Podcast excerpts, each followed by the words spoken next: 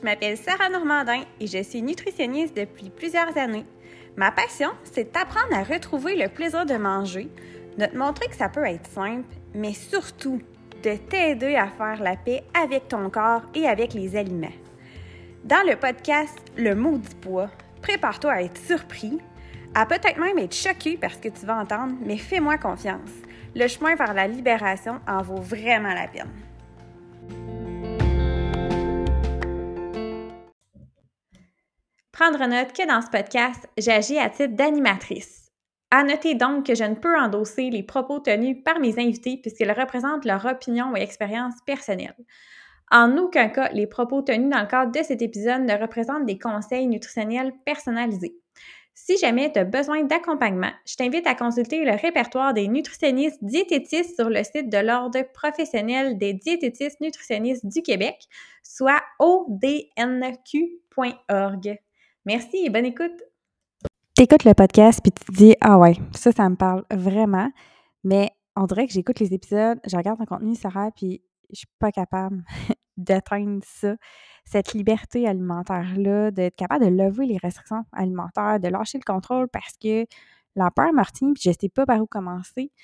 Euh, c'est un commentaire que je reçois souvent, puis c'est la raison pour laquelle j'ai décidé de faire un nouveau webinaire le 6 décembre à 19h qui va se faire en Zoom, mais si pas disponible à l'heure de l'événement, il n'y a pas de problème, la rediffusion va être disponible. Donc, c'est mon webinaire Libère-toi de ta peur, viens apprendre à briser les chaînes de la restriction alimentaire. C'est disponible en événement sur Facebook ou dans mon Linktree sur Instagram. Sinon, viens m'écrire en privé, ça va me faire plaisir de donner tous les détails. Salut tout le monde, bienvenue sur un nouvel épisode du podcast Le Maudit Poids. Aujourd'hui, euh, je suis non pas avec une, mais deux collègues nutritionnistes, Julia et Marie-Lou. Salut les filles! Allô! Allô! Comment ça va? Bien. Ça va enrhumer, mais ça va. cool! Hey, merci d'être là. D'être là. Oui, ben merci à vous. En fait, euh, je vais le punch déjà, mais de toute façon, avec le titre, les gens vont l'avoir vu. Je vous ai invité pour parler de la sortie euh, toute récente de votre livre euh, Au-delà de la grossophobie. Je vous laisserai le, le présenter avec sous-titres et tout, parce que c'est votre, votre bébé finalement. Donc, c'est une des deux, vous nous en parlez. oui, donc au-delà de la grossophobie, redéfinir son bien-être et habiter son corps. Euh, donc, c'est notre, euh, notre bébé, comme tu dis, qui veut euh, présenter, ben, on va en reparler, mais présenter un petit peu le contexte dans lequel on est, la culture, les, les, systèmes qui affectent comment on sent dans notre corps, puis comment ça peut affecter nos comportements alimentaires, puis ensuite comment on peut faire pour se reconnecter à son corps, puis développer des comportements alimentaires qui nous font du bien. J'aime ça. C'est beau aussi, euh, redéfinir son bien-être, habiter son corps. C'est bien, euh, c'est bien réfléchi. Merci. Mm. Merci. Puis pour les gens qui... Oui, vas-y Marilou, excuse-moi. Non, je, veux juste dire qu'effectivement... Ben non, c'est correct. je veux juste dire qu'effectivement, il y a eu énormément de réflexions mm. euh, autour de ce fameux hein? Euh, pour représenter ce qu'on voulait dire dans le livre. C'était important pour nous que ce soit pas de la fausse représentation. Euh, des fois, on a un titre qui est parlant, mais que c'est une partie du livre. Fait qu'on voulait vraiment englober tout ce qu'on essayait de dire dans, dans le livre. Puis euh, j'ajouterais que c'est un bébé qui a, été, qui a eu une très longue gestation. c'est un livre qui a pris un bon un peu plus que deux ans là, à, Quand même. à coécrire et à réfléchir et à changer et à rechanger. Fait que, voilà, notre, ma plus grosse grossesse. Oui, hein? Longue Mais J'imagine que c'est quand même euh, un processus qui, est, qui peut être vraiment intéressant parce que c'est long, là, on s'entend, mais dans le sens que ça évolue tellement vite, la science de la nutrition, que je me dis, je me, on dirait que je suis pas sûre qu'il y a deux ans, je dirais la même chose que je dirais aujourd'hui. Fait que j'imagine que dans votre processus, il y a peut-être eu un peu de ça aussi, là. Énormément. énormément. euh, puis c'est intéressant parce que justement, il y a des parties qu'on avait écrites plus il y a un an et demi, mettons, plus au début, puis qu'on était plus vers la fin à la relecture, puis à l'harmonisation de toutes les sections, on se disait, mais on ne peut plus dire ça, ou on ne peut plus dire ça comme ça. C'est ça. Ou justement, la, la, société a énormément évolué dans les deux dernières années. Là, le, discours sur la grossophobie, sur la culture des régimes, il y a eu comme une accélération qu'on qu'on pouvait plus en parler de la même façon qu'on avait initialement dans notre idée. oui, il y a eu beaucoup de, changements et de modifications en cours de route. mais je pense qu'on a une bonne capacité d'adaptation. Fait qu'on a réussi à, soulever, ce défi. il faut. je pense qu'il faut hein, dans, dans, notre milieu, effectivement. Puis là, on se parle, mais mettons les gens qui ne vous connaissent pas, là, comment, euh, comment vous pourriez vous décrire un petit peu? C'est quoi votre parcours professionnel? Puis peut-être qu'est-ce qui a fait que, vous a amené à travailler ensemble euh, aussi? Mm-hmm.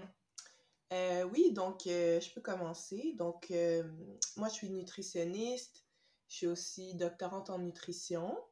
je suis, en fait, le fil conducteur dans ma carrière en nutrition, c'est mon intérêt ma passion pour l'approche inclusive à l'égard du poids. Euh, donc, j'ai découvert l'alimentation intuitive, Health at Every Size, qui est justement un, paradigme qui, qui, se veut inclusif à l'égard du poids euh, pendant mes études en nutrition et pendant mon bac. Et puis, euh, ça allait tellement à l'encontre de ce que j'avais appris et aussi ça avait tellement de sens pour moi euh, par rapport à mon vécu, mais aussi par rapport à, au vécu des gens tout autour de moi.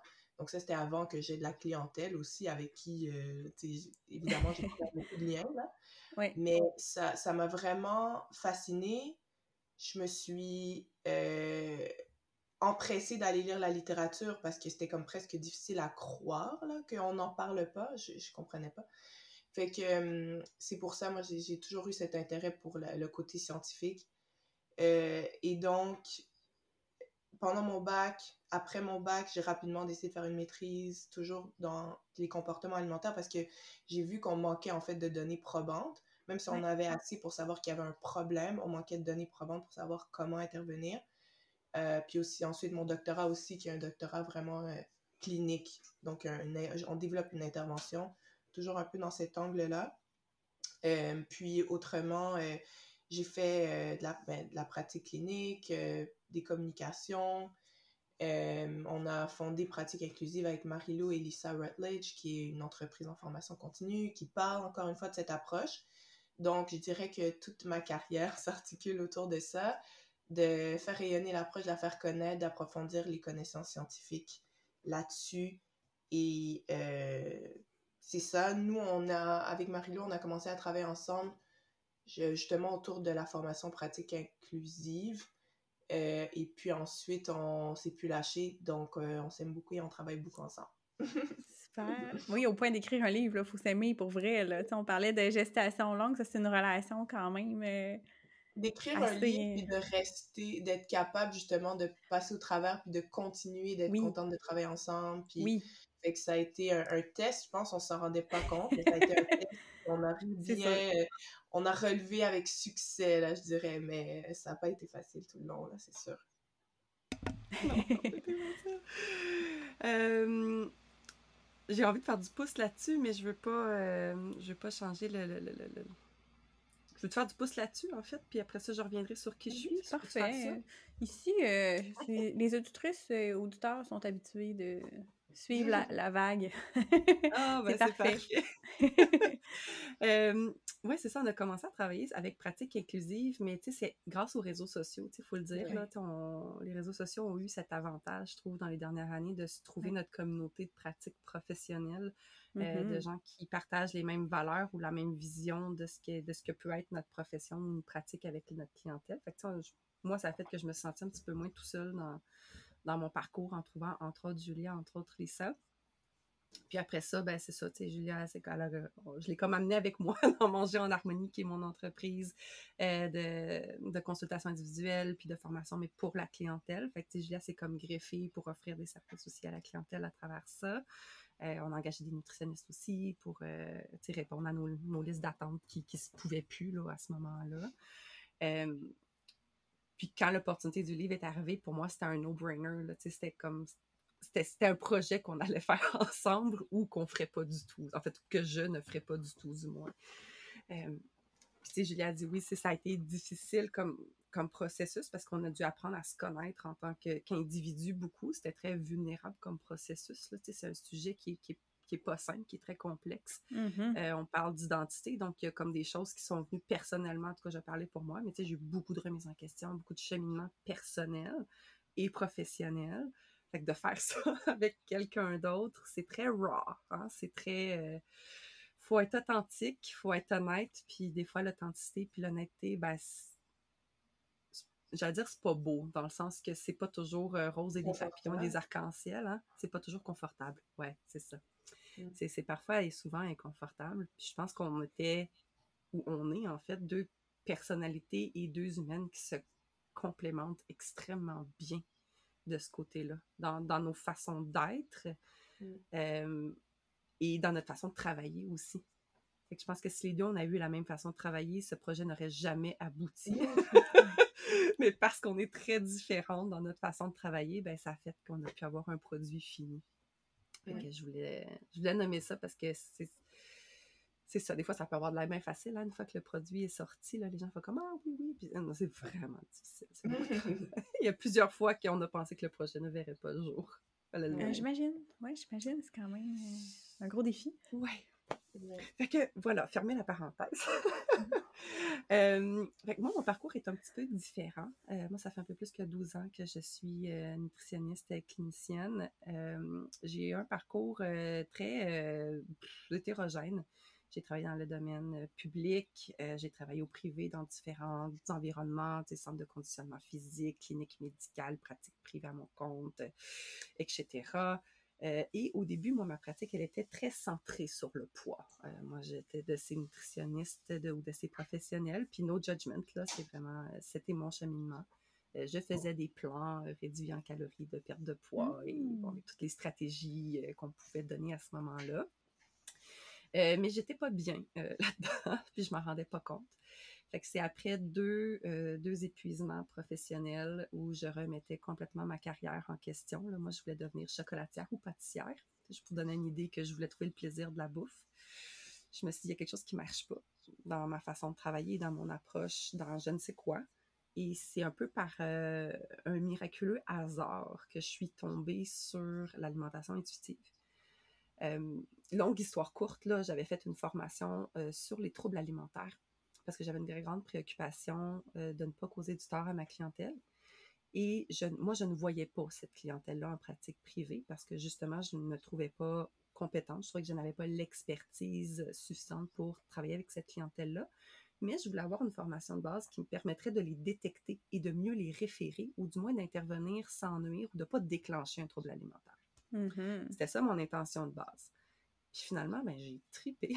j'ai vraiment aimé ça, travailler avec cette clientèle-là.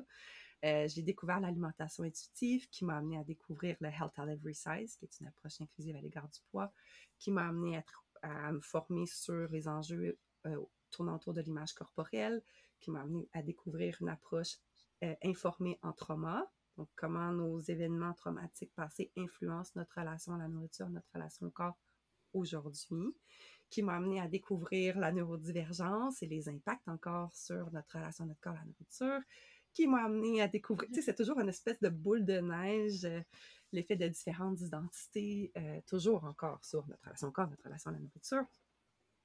Puis, ben, c'est ce qui m'a amené finalement à faire le travail que je fais aujourd'hui. Puis, j'ai bien hâte de voir ce sera quoi la prochaine étape. C'est quoi la prochaine affaire que je vais découvrir? fait que voilà, longue histoire courte de mon parcours. Oui, bien parfait, super. Fait qu'on on, saisit un peu plus euh, qui sont Marie-Lou et Julia pour les gens qui ne vous connaissaient pas. Donc, euh, ça met bien la table euh, pour le livre, en fait. Puis j'ai le goût de commencer avec une question vraiment simple, mais à qui s'adresse votre livre, en fait? Mm-hmm.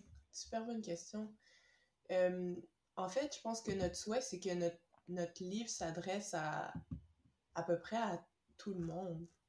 Mm. Puis je pense que, euh, tu sais, justement, il y a une section où on parle des différents systèmes qui vont affecter les standards corporels.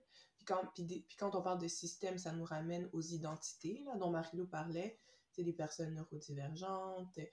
Euh, donc, on, on, on, souhaitait que, c'est évidemment, c'est pas un livre spécialisé qui s'adresse aux défis particuliers de différentes personnes parce qu'on pourrait pas, mais notre serait très long. Ce serait exactement. Une Bible. Euh, puis c'est justement ces genres de livres qu'il nous faut, puis que, tu sais, des personnes, je suis sûre, dans le futur, vont faire aussi, qui ont cette expertise au Québec, j'espère, en tout cas.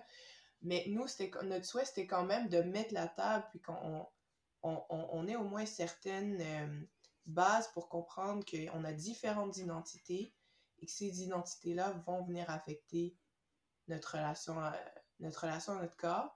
Puis donc, en en parlant, puis en faisant certaines distinctions, puis aussi en incluant différents cas fictifs, euh, en incluant différents témoignages des personnes avec différentes identités aussi au travers du livre, on souhaitait parler à autant de gens que possible et pas... Euh, euh, je pense que parfois cette discussion-là, justement, elle peut être souvent faite entre femmes parce que ça va être beaucoup des sujets, évidemment, qui vont toucher les femmes. Euh, mais on a des personnes non binaires qui vont être affectées par ça, on a les hommes qui vont être affectés par ça. Puis si on mm-hmm. pense à toutes sortes d'identités, il y a énormément de personnes qui vont vivre ces enjeux-là de façon un peu différente, un peu complexe, mais on voulait s'assurer qu'elles se sentent interpellées quand même par notre livre. Donc c'est un des c'était un des objectifs aussi avec notre livre, c'est d'interpeller. On le souhaite autant, autant de gens que possible, puis qu'elles se sentent comme reconnues ou entendues ou perçues dans notre discours, qu'on on, on a pensé à elles euh, et à leurs expériences. Donc, très inclusif, en fait, comme livre. C'est ce qu'on souhaite. Oui, ouais. excellent. Mm. Super.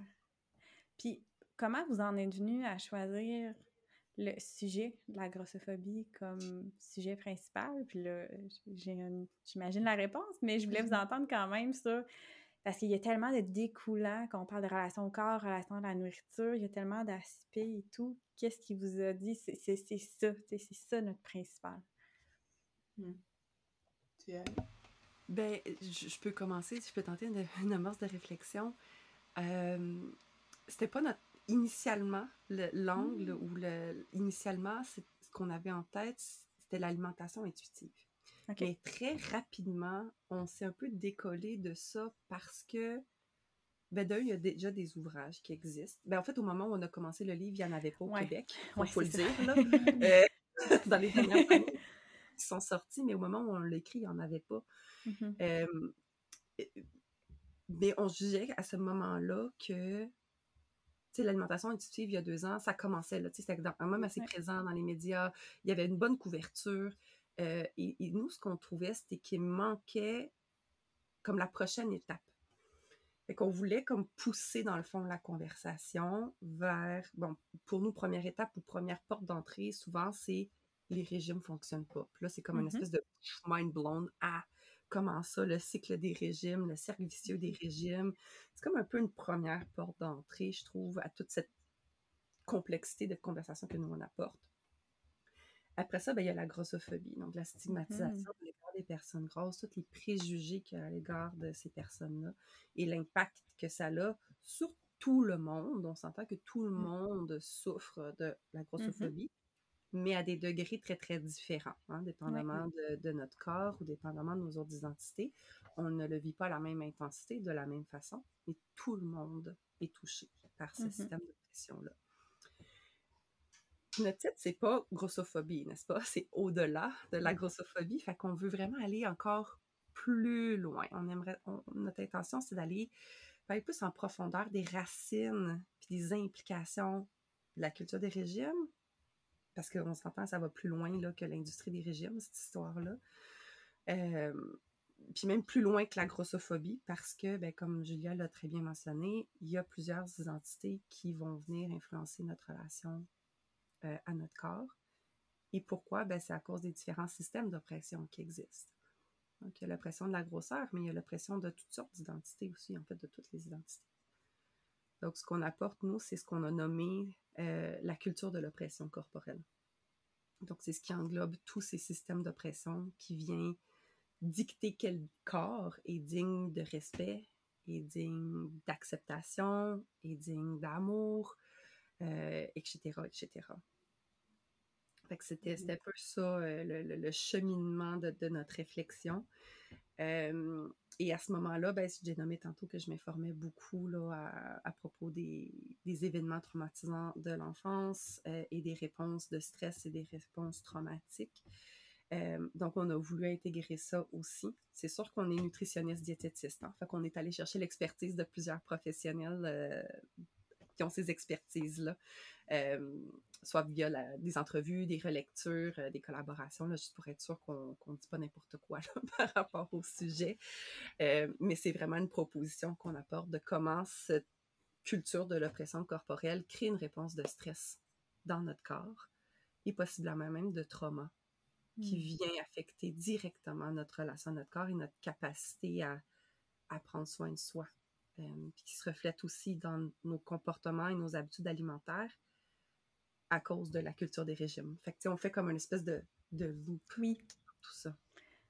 Mais tout ça, c'est est interrelié finalement. C'est tout imbriqué. Euh, ouais. Est-ce que tu voulais rajouter quelque chose, euh, Julia, de pourquoi on a choisi la grossophobie comme sujet? Non, je pense que tu as vraiment fait le tour. Ben, on peut peut-être nommer aussi que c'est quelque chose qu'on voit énormément avec notre clientèle. Ben oui, oui, oui. Ah, faut, oui. Faut, faut, le dire aussi. Oui. Là, euh, oui. euh, c'est quelque chose de, de central là, auprès des gens avec qui on, on travaille. C'est des gens qui sont impactés par ça, puis qui, qui veulent, euh, qui veulent s'en mm-hmm. sortir, puis qui veulent aller mieux. Là. Fait que c'était ça aussi. Oui, ouais. tout à fait. Oui, puis aussi, c'est ça, maintenant, c'est un sujet dont on parle plus. puis, je pense que c'est comme Marie le dit, en tant que nutritionniste, on a comme pas le choix, on, est ex... Ben, pas le choix, c'est pas vrai, parce que c'est pas vrai que nécessairement que toutes les nutritionnistes sont au courant de la grossophobie, mais j'ai l'impression que peut-être de plus en plus, peut-être même la majorité, je sais pas, je connais pas, j'ai pas de stats là-dessus, mais c'est un sujet qui, euh, qui nous interpelle en tant que nutritionniste à la base parce que on nous perçoit comme les personnes qui font faire perdre du poids au monde.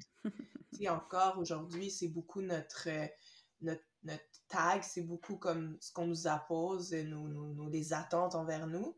Donc, euh, je pense que de, justement de connaître la culture de régime, puis d'aller plus loin aussi, je pense que la culture de régime, ça a été la première étape, ensuite la grossophobie, d'aller plus loin, puis de vraiment comprendre ça, il faut que les nutritionnistes soient au courant de ça. Puis je pense que justement, on en est, beaucoup d'entre nous en tout cas, on, en est au courant. Puis ça nous interpelle de par notre travail, puis de par ce qu'on observe, de par les enjeux avec lesquels on, doit jongler avec notre, notre, clientèle. Donc, euh, je pense que c'est central euh, dans, notre pratique. là.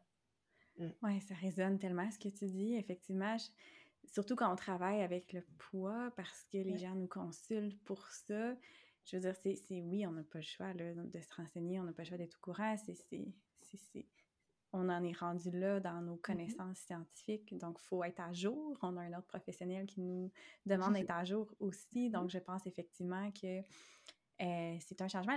la nutrition, c'est quand même une profession qui évolue rapidement. il faut vraiment avoir cette humilité-là aussi de dire moi, j'en ferai pas là, des intestins irritables avec du FODMAP et tout parce que je suis vraiment pas à jour. J'ai les mm-hmm. connaissances, mais je suis plus à jour.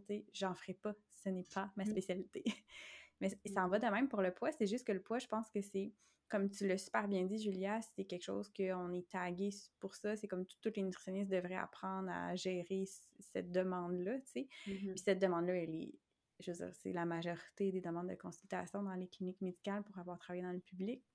Mm. Euh, c'est une préoccupation qui est très présente autant dans la communauté médicale que dans la population. Donc, euh, oui, il faut apprendre comme tu disais, Marie-Lou, tantôt, intervenir sans nuire, tu sais, c'est pas de mm d'aller à l'encontre de la demande nécessairement, mais de bien comprendre, d'aller bien creuser, d'aller bien questionner, d'être au courant de tous ces enjeux-là. C'est super important.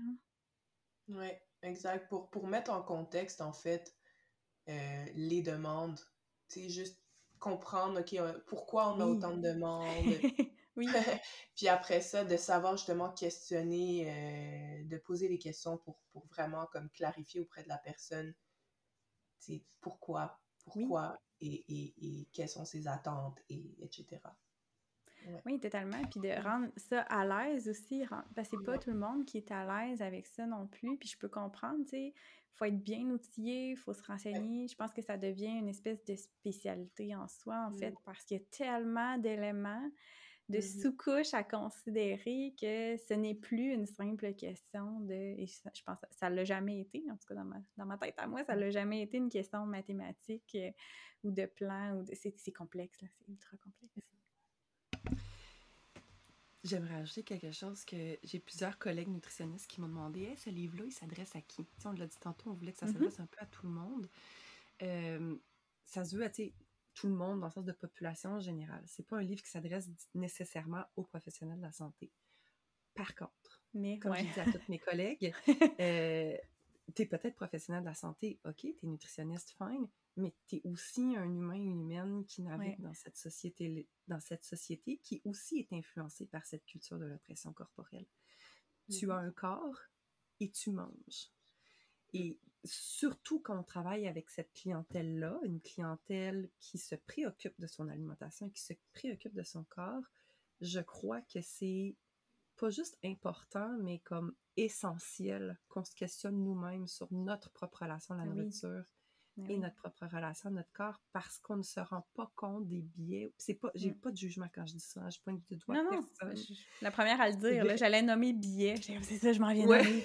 On est des humains derrière les professionnels, ben c'est sûr, c'est normal d'avoir des biais, c'est très normal. Et c'est très difficile à accepter parce que je connais peu, en fait, je connais pas de. Je vais parler juste de nutritionniste, je connais pas tous les professionnels. Mais je connais pas de nutritionniste qui fait cette profession-là en se disant ha ha ha, je vais comme fucker la relation de la nourriture aux gens. Personne qui voyons, tu sais. On, est en relation d'aide, On est en relation d'aide, on veut bien faire, on ne veut pas nuire. Mm-hmm. Je m'excuse mon mm. langage d'ailleurs, ça a comme sorti. Euh, tu mettras un, comme trigger au début, là, F-bomb coming à un moment donné. Mais tu sais, c'est que ça peut être très confrontant et très inconfortable de se rendre compte qu'on a peut-être causé du tort, ou pas, pas juste mm-hmm. peut-être, mais on a fortement mm-hmm. causé du tort. tu l'as nommé tantôt, ça prend énormément d'humilité, puis de recul, puis d'autocompassion pour se dire, OK, maintenant que j'ai cette information-là, je ne peux pas retourner en arrière. Je ne peux pas retourner à faire ce que je faisais. Euh, puis, tu sais, bon, je, l'ai nommé tantôt, moi, j'ai commencé en faisant des plans alimentaires, puis, tu sais, de travailler avec la perte de poids. Fait que, tu sais, ça a été très confrontant pour moi, tout ça, au début. Euh, parce que tu te dis, mon Dieu, tu sais, je peux pas rappeler ce monde-là, puis faire comme, hey, tu sais, finalement, la, science évolue, mes connaissances évoluent, tu sais, comme, on peut-tu se rattraper, puis je peux-tu rattraper le dommage, mm. si dommage il y a, parce que je ne sais pas, peut-être qu'il n'y en a pas, peut-être qu'il y en a. Mm-hmm. Bref. Donc, de se questionner sur soi-même, peu importe Hmm. Même si on pense qu'on a une bonne relation à la nourriture, qu'on a une bonne relation au corps, je pense qu'on amène des questions qui peuvent peut-être nous amener un petit peu plus loin dans notre réflexion personnelle et de comment nous... Peut-être si on n'a pas de difficultés, c'est peut-être parce qu'on bénéficie de beaucoup de privilèges, puis on ne s'en rend peut-être pas compte des privilèges qu'on a autour de l'alimentation. Puis tant mieux! Mais comment ces privilèges-là vont se transposer avec notre entourage, ou avec notre clientèle si on est professionnel de la santé, ou avec nos mm-hmm. enfants si on est parent. je réitère que c'est vraiment pour tout le monde, peu importe où on se trouve dans, le spectrum de notre relation euh, avec tout ça. Oui, puis ça me fait penser, tu parlais beaucoup par rapport à nous-mêmes, notre relation à la nourriture, mais c'est nos préjugés puis nos biais beaucoup par rapport aux autres aussi. Parce que des fois, c'est sournois, puis on le sait pas, c'est tellement normalisé, banalisé dans notre société de penser telle chose, puis d'avoir... On le réalise pas tant que ça... On le lit pas à quelque part ou que ça nous pète pas dans la face. Là. Moi, j'en ai eu plein des bons au visage que j'ai commencé à pratiquer puis à m'intéresser rapidement à ça. Ça m'a fait... Euh, OK, je pensais que j'étais comme avancée dans mon processus, mais ouh, il me reste du travail. Ça a été beaucoup de ça, puis je pense qu'il faut accepter que ça fait partie de la, de la game aussi, puis il faut avoir une ouverture d'esprit à ça, mais je comprends que c'est c'est ça, c'est. Je le rappelle, on est des humains derrière les professionnels. Fait que, vos professionnels de la santé, ils font de leur mieux puis ont des bonnes intentions, mais ça se peut qu'il y ait des préjugés puis des biais qui sont juste pas conscients, puis qui font pas ça dans la mauvaise intention. Mais oui, ça se peut. Fait que c'est bien qu'on en parle plus, justement, de ça, qu'on qu'on en parle avec l'ouverture, avec la nuance, pour pas non plus tomber dans le jugement des gens qui sont contre ou qui font pas la bonne chose. C'est pas, pas ça qu'on veut dire, mais c'est ça, d'ouvrir la discussion, en fait. Mm Ouais, puis justement, dans le livre, euh, ce que, ce que j'aime bien qu'on fait, c'est. J'ai l'impression qu'on est souvent. On essaie d'être en relation avec notre euh, lecteur, lectrice, parce que mm. on a beaucoup de, moment où on offre une note bienveillante, spécialité offerte par Marilou parce que c'est mais euh, idée, c'est ça vraiment comme, tu sais, idée de Marilou euh, et qu'on a exploité ensemble, mais l'idée qu'on veut accompagner les gens parce que c'est pas des sujets faciles.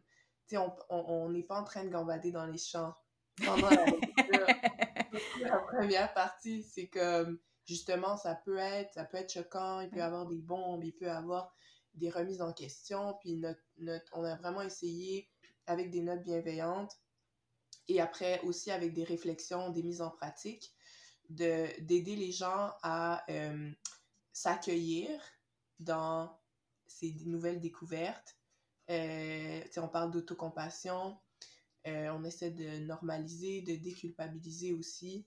Donc, euh, pour justement, puis aussi leur donner des trucs pour se sentir bien, peut-être prendre des pauses. On essaie vraiment comme d'accompagner mmh. dans la lecture pour que euh, les gens aient envie de continuer d'abord, parce qu'on sait que c'est pas facile, qu'ils comprennent que c'est normal, puis, puis qu'ils voient aussi le bénéfice d'apprendre tout ça, tu sais, puis de comprendre tout ça.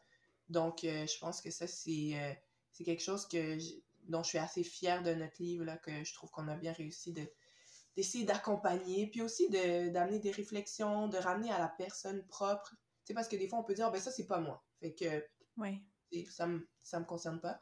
Mais en fait, euh, avec nos questions, nos réflexions, on essaie d'aider les gens à remettre ça en contexte pour eux-mêmes, voir comment, euh, comment, comment c'est ça, comment eux peuvent cheminer par rapport à ça dans leur propre vie. Donc, euh, c'est ça. C'est une des forces, j'ose dire, de notre livre. Super. Puis justement, je vais prendre la vague pendant qu'elle est là. C'est quoi vos, votre section coup de cœur, chacune? votre passage préféré ou élément préféré du livre? Mais là, c'est sûr qu'il faut qu'on nomme les témoignages. Vraiment. Euh, ça, y a, nos entrevues pour recevoir les témoignages ont commencé il y a même il y a plus d'un an. Ça fait un an et demi qu'on a commencé à recueillir ces témoignages-là, puis j'en reviens pas encore. J'en parle, puis j'ai encore des frissons, puis j'ai encore l'émotion. Pourquoi je vais pleurer là-dessus, je sais pas, mais je vais pleurer là-dessus.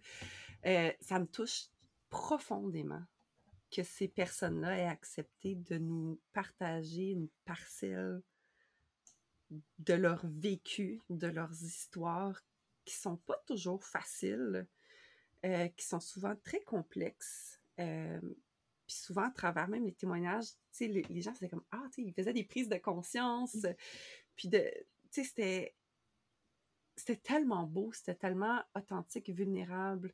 Euh, on a vécu plein d'émotions à travers ces témoignages-là et d'avoir leur approbation pour inclure des extraits dans, notre livre, euh, c'est comme un, c'est comme too much. euh, puis au-delà de ça, la majorité des personnes qu'on a interviewées ont accepté aussi qu'on diffuse l'entièreté de leur entrevue. Parce qu'on ne pouvait pas tout mettre dans le livre, évidemment. Il y a beaucoup, beaucoup, beaucoup de personnes qui ont, contribué. fait que si on avait tout mis, ben, ça aurait été un livre uniquement pour ça. Mmh. fait qu'une idée dans l'univers, peut-être quelqu'un d'autre à explorer. et donc, c'est ça, donc les gens qui ont, qui ont, acheté le livre, que ce soit en version numérique ou papier, il y a un hyperlien euh, où toutes les, les, intégrales des entrevues peuvent être visionnées j'ai le, j'ai le cœur gros. Euh, j'ai pas, pas le cœur gros de tristesse, mais le cœur gros de, de, de, gratitude pour ces. C'est vraiment, pour moi, c'est vraiment le highlight du livre. C'est vraiment une belle force, je trouve. C'est quelque chose qui est précieux, qui est riche euh, et qui apporte beaucoup, je trouve, euh, aux propos qu'on n'aurait pas pu apporter autrement. Oui, ça mm-hmm. prend. Merci, merci à tout le monde. Oui, c'est bien, mais ça prend je pense qu'on parle de ce sujet-là, grossophobie, ça prend le vécu expérientiel, puis ça, on peut pas, on peut pas l'avoir en tant que professionnel. On a nos angles morts, puis il faut que les deux travaillent ensemble. c'est un très, très bel ajout. Très, très euh, bravo. Oui, puis il ne faut pas oublier non plus les, les, experts, les expertes qui ont contribué. Là. Ça, ça nous touche aussi beaucoup. Hein, Évidemment. Euh, c'est que les c'est un peu différent d'un point de vue émotionnel parce que l'on parlait plus de, de théorie ou de, de, de, de concept. On parlait souvent de professionnel à professionnel. Fait qu'on était moins dans l'émotion euh, dans, dans, nos conversations. Fait que c'est pour ça que ça, mon émotion quand j'en parle, elle est différente. mais je suis tout aussi pleine de gratitude pour ces entrevues-là. les gens qui ont relu des sections de notre livre à maintes reprises, des gens qui ont relu l'entièreté du livre aussi pour nous donner leurs commentaires, leur avis, pour bonifier notre contenu. Euh, des voice memos à toute heure du jour, euh, des, textos. Il y a vraiment beaucoup de monde qui nous ont soutenus et qui nous ont euh, aidés, qui ont enrichi notre contenu. Puis je pense que ça transparaît dans, dans, le contenu, justement. Puis il y a aussi ben, c'est ça, on a peut-être 34 personnes, je pense en tout cas, on a plus, plus d'une trentaine de personnes qui ont collaboré euh, au, livre d'un point de vue professionnel ou euh, témoignage. Là. Je ne parle pas au niveau de la maison d'édition, ça aussi, il y en a beaucoup qui ont collaboré. puis on s'entend qu'il y a beaucoup plus de, gens qui travaillent et qui font des belles choses euh, dans la lutte contre la grossophobie ou d'autres systèmes d'oppression, ou qui, dénoncent plein de choses ou qui partagent leur vécu. On a essayé de les intégrer euh, d'une façon ou d'une autre dans notre livre. Euh, on le sait qu'on n'a pas pu inclure tout le monde. On s'excuse d'avance des omissions. Sachez que c'était pas volontaire. c'est qu'à un moment donné, il fallait faire des choix aussi. mais on a pensé à tout le monde. On a essayé de penser à beaucoup de monde, puis d'inclure le plus de voix différentes et complémentaires, ou des gens de qui on a appris aussi. Oui, ça, c'est mon gros, pour moi, ça, c'est mon gros point fort euh, du livre. En fait, c'est notre gros point fort. Je le partage pour Parce qu'on en a déjà parlé. c'est ça, c'est ça. Je pense que les témoignages, c'était comme essentiel, en fait. On pouvait comme pas passer à côté. Euh, c'est dur d'imaginer, ouais, de quoi ça aurait eu l'air sans ça. Et euh, il y a aussi les citations de début de chapitre, là, j'ai déjà nommé ailleurs, mais les, le fait que chaque chapitre euh, a sa citation, ça nous permet aussi d'amener différentes personnes qui ont peut-être pas été incluses autrement dans le livre. Euh, vraiment des belles citations, encore une fois, merci Marilou. Euh, et puis, qu'est-ce que je voulais dire? Ah oui, ben, le poème, ben, en fait, Isabelle Cord Isabelle, Elisabeth Cordorancourt, pardon, qui, qui est une personne, active sur les réseaux sociaux. Elle, a fait du militantisme euh, contre la grossophobie. Puis euh, elle a fait plein de choses. Puis elle est incroyable. Et entre autres, elle écrit des poèmes. Et puis elle nous en a écrit un pour notre livre en début de poème. Euh, en début de poème, excusez-moi. Je sais que On est vendredi aujourd'hui là, pour l'enregistrement. C'est normal. mais c'est ça, elle nous a écrit un poème, création originale, pour notre livre qui est vraiment beau. puis on l'a inclus aussi ailleurs dans le livre avec d'autres un autre poème, je pense, au moins un. Mais ça, c'était, ça, c'est vraiment spécial, je pense. Ça a été vraiment spécial pour nous deux d'avoir comme, qu'elle ait créé ça, puis, ah, ouais, c'est vraiment spécial. Il est très parlant, mon... il est très parlant son poème. Il, est très collé aussi au contenu de notre livre. Fait que on veut pas le divulguer nécessairement ici. Euh, c'est cute pour les gens aller chercher le livre pour le découvrir. Euh, puis, ben là, tu sais, il y a tellement de choses qu'on aime de notre livre, fait qu'il va falloir que tu nous arrêtes un moment. Parce que c'est sûr que je vais souligner la contribution de Jessica Prudencio.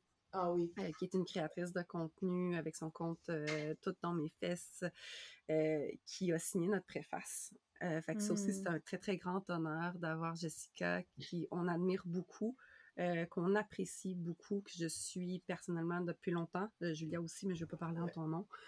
Euh, qui une personne fabuleuse, vraiment, là, de A à Z, là, comme, tu sais, il y a du monde comme ça dans la vie. J'ai pas de mots, je fais juste faire des gestes, là. Je m'excuse des gens qui me voient pas. Jessica, elle est une de ces personnes-là. Euh, donc, de l'avoir reçu en témoignage, euh, d'avoir reçu son témoignage, pardon, qu'on a pu inclure dans le livre. Ensuite, qu'elle mmh. accepte de relire notre livre en entier, euh, et de signer notre préface avec des mots qui sont comme juste tellement trop touchants. Puis comme elle a dit en story récemment, elle dit, quand elle a reçu son livre, elle a dit « Ah, je viens de relire la préface, tu sais, qui, sont mes mots, puis je me suis fait pleurer. c'est comme, c'est tellement ça, c'est tellement beau, puis c'est tellement en pleine vérité, authentique, euh, et qui est true aussi à elle, mais à notre livre aussi. Et ça, c'est extrêmement touchant de savoir que des gens qu'on qu'on admire et qu'on respecte beaucoup euh, nous soutiennent là-dedans. C'est comme un c'est comme c'est ça, mmh.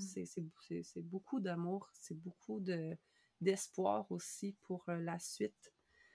Euh, parce que notre intention avec ça, oui, c'est d'aider les gens à, à, prendre conscience des influences externes sur leur propre relation, leur corps leur propre comportement alimentaire. Mais ultimement, ce qu'on souhaite, c'est qu'il y ait des changements à plus large échelle.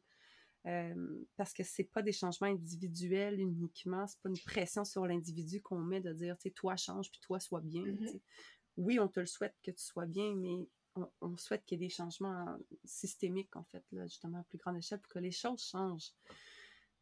Fait d'avoir toutes ces personnes qui contribuent de près ou de loin, qui vont lire le livre, qui vont se mettre à voir, soit faire un cheminement personnel ou minimalement d'avoir des conversations que tu sois d'accord ou pas avec notre contenu, c'est mhm. pas ça qui est important, c'est de susciter la conversation, euh, puis de planter des graines de, réflexion, puis comment elles pousseront, ben là, ça, c'est pas en notre contrôle, mais idéalement, il y a, c'est ça, que cette conversation-là qui, qui, contribue à l'enrichissement de notre société. Moi, je dis comme ça, sinon ça fait prétentieux, puis ça se veut pas prétentieux. Voilà. Mmh. Merci beaucoup, les filles. Euh, ça donne euh, envie d'en savoir plus. On va laisser le, le suspense, la, curiosité euh, là pour que les gens puissent découvrir le livre. Je vais mettre d'ailleurs les liens dans la description de l'épisode pour qu'on puisse vous suivre sur vos différents réseaux sociaux, le lien pour le livre pour les gens qui seraient intéressés également. Donc, merci beaucoup. Merci beaucoup à toi. Merci, merci à toi. De votre temps. pour les autres, on se revoit bientôt pour un prochain épisode. T'écoutes le podcast et tu te dis oh wow, ça, ça me parle, mais ich, j'y arriverai pas toute seule. J'ai vraiment besoin d'avoir un accompagnement personnalisé. Bien, ça tombe bien parce que j'offre des consultations individuelles partout au Québec. Je t'invite sur mon Linktree sur Instagram ou mon Facebook ou encore sur mon site internet pour en savoir plus.